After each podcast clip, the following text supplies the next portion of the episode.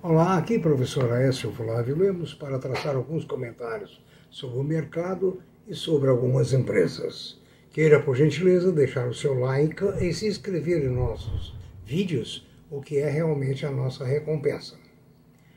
Eu, quando comecei a gravar, eu sempre dizia para vocês que as variáveis na economia são múltiplas. Cada hora é uma, cada hora alguma coisa imprevisível. O previsível pouco acontece, o imprevisível acontece muito.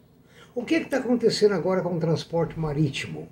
Está faltando containers, está faltando gente especializada, está faltando navios e assim sucessivamente. Com isso, os fretes estão lá nas alturas. Eu já comentei com vocês que o frete de um container da China para Santos era em torno de mil dólares. Atualmente está em torno de 10 mil dólares.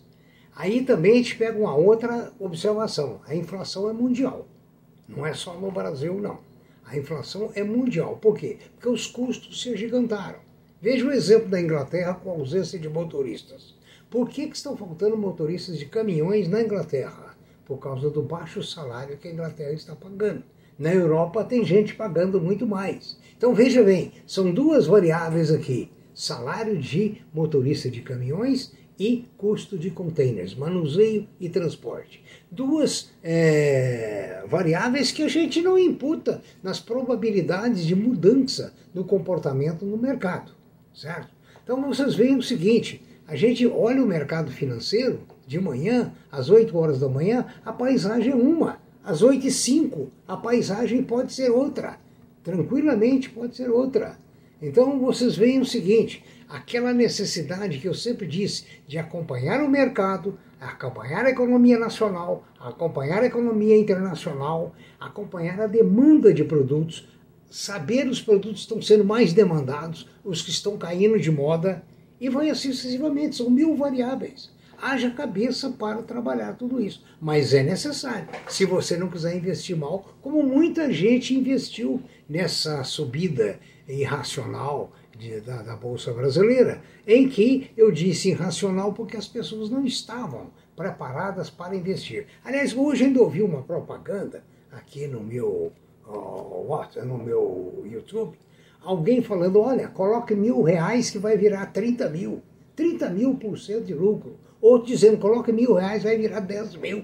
Isso é crime. Mas está aí na propaganda, é só você abrir seu YouTube. O que, que aconteceu? Todo mundo foi na onda, quer dizer, todo mundo, desculpa. Os incautos, aqueles que não têm prática de mercado, foram na onda. Pegaram dinheiro próprio, dinheiro de terceiro, empréstimo, venderam coisas e colocaram na bolsa na ilusão de que iam ganhar mil por cento, dois mil, cinco mil por cento. Ontem eu ainda falei para vocês que tem mais pessoas no mercado é, dizendo tolice né, para, quem, para quem aquelas tolices podem representar uma verdade. E esse, essa falta, esse ruído acontece depois sendo traduzido em prejuízos imensos. Conforme eu disse nos cinco vídeos e tenho dito sempre, aplicar na bolsa é uma arte, é ciência. Não é fácil. É muito difícil. Tem as reações humanas, que eu tenho falado demais. As nossas ambições, o nosso medo, o nosso temor. Enfim, são tantos fatores intervenientes, o, o nosso íntimo, o que nós pensamos, como agimos, o que temos dentro da nossa cabeça, provocado a partir do útero. Enfim, é, são tantas variáveis que precisamos examinar. Não é assim, entrou investiu, ganhou. Não é assim. E outra coisa, investimentos têm que amadurecer. Né? Por exemplo, a, a Bloomberg e a, o Banco do Brasil estão sugerindo a compra de BR distribuidora que hoje se chama Vibra. Né? A empresa está muito bem, ah, tem tido um crescimento de volume, um crescimento de margem, ah, aumentou o número de rede de postos, ganhou market share. Então, é um papel que há pouco tempo estava a 28 reais, hoje parece estar em 22, e há uma projeção da Bloomberg e do Banco do Brasil para que esse papel chegue, ah, a, parece que é 35 reais o ano que vem algo mais ou menos assim. Mas é um investimento seguro. Por quê? Ele vai crescer aos pouquinhos, não vai dar mil por cento, mas vai ser sempre um crescimento bom, porque é uma empresa bem dirigida. Um contraste. Os ricos estão fugindo das empresas aéreas e procurando jatinhos particulares para comprar e para alugar. Para alugar, as empresas já estão é, superlotados, já não tem mais vagas. A segunda Wing X, eles não estão aceitando mais clientes. E as empresas que produzem os jatinhos têm fila imensa para comprar. A demanda é muito alta. Inclusive, tem fila para comprar iates de 10 milhões de dólares. Então aí você entenda o que, que é o mundo, o que, que é a economia, o que, que é essa mudança de dinheiro de mão para mão. E o que, que é alguns com tanto e outros com tão pouco. Né? Mas é assim. Vamos falar agora da grande COSAN. A, a, quem não tiver infraestrutura de, para acesso a fornecedores passará muito mal, diz a COSAN. O que, que acontece? O Luiz Henrique Guimarães diz que existe uma nova realidade do mercado brasileiro de combustíveis, decorrente das mudanças de políticas e de suprimento da Petrobras. Ou seja, aqueles que não tiverem os postos, que não tiverem infraestrutura de transporte, de acomodação e outros fatores, vão ter dificuldade de abastecimento, vão deixar os seus clientes na mão. Essa é outra mudança dentro da, da, da, da realidade de hoje que nunca existiu aqui no Brasil. A Petrobras revisou agora há pouco sua carteira de clientes para dezembro e impôs cortes para todos os clientes. Né? Outra coisa ainda dentro da COSAN, ela teve um lucro recorde no terceiro trimestre agora, com o IPO da Raizen e a aquisição da Bioserve.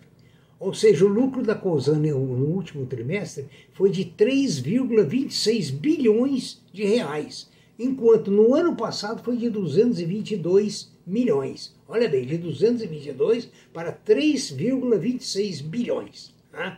Ah, inclusive, ela está com um programa de recompra de ações. Ela terminou um programa e está começando outro. Ainda dentro do grupo Cosan, vamos lembrar da Rumo. Por que lembrar da Rumo? A Rumo é a maior empresa ferroviária do Brasil. Está ligando norte a sul, leste a oeste. Querem ligar os portos lá do norte com os portos aqui do sul. E, fator importante, ela vai transportar containers. Gente, a crise de containers hoje na via marítima, certo? Vai abrir o quê? Uma outra opção de transporte dentro do país através da estrada de ferro. Ou seja, agora vamos imaginar o que, que vai ser a rumo daqui dois, três anos, quando tudo isso estiver funcionando e seu reflexo nos resultados da COSAN. Né?